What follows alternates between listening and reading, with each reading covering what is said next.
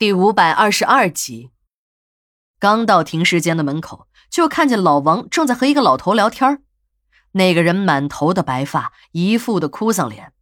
可也是，到这种地方来，大多都是家里死了人。可这个人的表情不只是悲伤，还有那种憔悴和无奈。等到了近前，我才认出来是机修厂的司机老顾。老顾到殡仪馆来过。还给管理开过几个月的车，后来因为在这里工作太不习惯，这才不干了。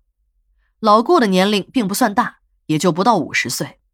在我的印象中，老顾应该是黑头发、大长脸，人也应该是特别乐观的那种。在机修厂下岗之后，自己还开了一家摩托车修理部。虽然他的修理部只是在小区外面搭的一个临时的活动房，可由于老顾的技术好，人也实在。到他这儿修车的人越来越多。一次和史馆长出去办业务，正好路过老顾的修理部，老顾还热情的和我们打招呼，和史馆长说：“多亏了在你们馆里干的那几个月呀，用那些工资做本钱，才开了这个修理部，都已经开始见着回头钱了。我那个已经上了中学的儿子，再有几年就要考大学了，如果再不抓紧时间多赚点钱呀，儿子的学费都没有着落。”幸好有这个小修理部，每天能进点钱。看来我儿子上大学的钱是不用愁了。当时从老顾的表情上就能看出来，他对生活充满了信心。虽然修车弄得满身的油渍，但精神状态还是相当不错的。这一晃也有两三年没见到老顾了，他的儿子也应该上了高中，但老顾的状态却差得很，头发全白了。脸上的皱纹也层层的堆了起来，俨然成了一个六七十岁的老人。老顾认出了我，和我打招呼时也是显得有气无力。我没有考虑太多，只是想关心一下这个以前的同事，便问道：“顾师傅，看你身体好像不太好啊，你得注意休息。为了儿子忙活，也得先保重自己的身体啊。”老顾一边听我说话，一边苦笑。从老顾那痛苦的表情中就能看出来，他的家里一定是出了大的变故。可我想了想，这大变故能是什么呢？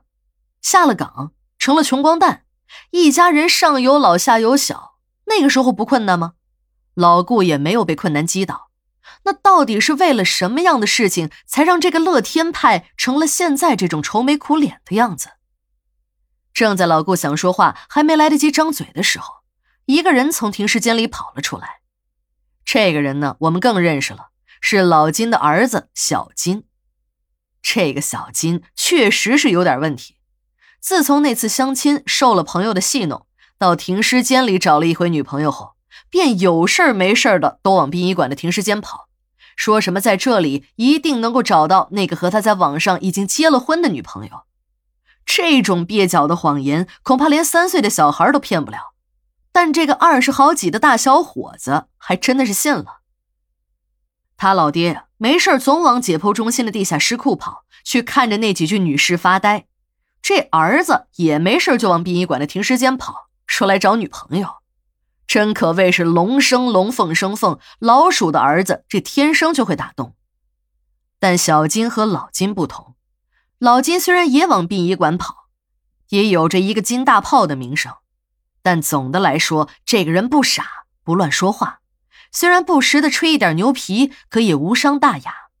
这小金就不同了，也不知道这个孩子是从小缺乏管教，还是真的缺心眼儿。在殡仪馆的停尸间里，无论有没有丧户在场，都是一样不分场合的说笑。秦姨说过他几次，可小金总是振振有词的说：“他死他的，我笑我的，关他们什么事儿？”大伙一听。这小子就是个二杆子，也就不和他一般见识了。这次也是，老顾还没开口呢，小金便抢过了话头说：“你不知道，我干爹家里死了人，他当然得哭了。”小金语出惊人，说老顾是他的干爹，家里还死了人。这个我还真的不信，因为如果老顾家里真的是死了人，这尸体也应该早就送到殡仪馆来了，我怎么可能会不知道呢？我一猜就知道是小金这愣头青又在胡说八道了。看来，这个小子说的话还真的得到百八十里以外去听了。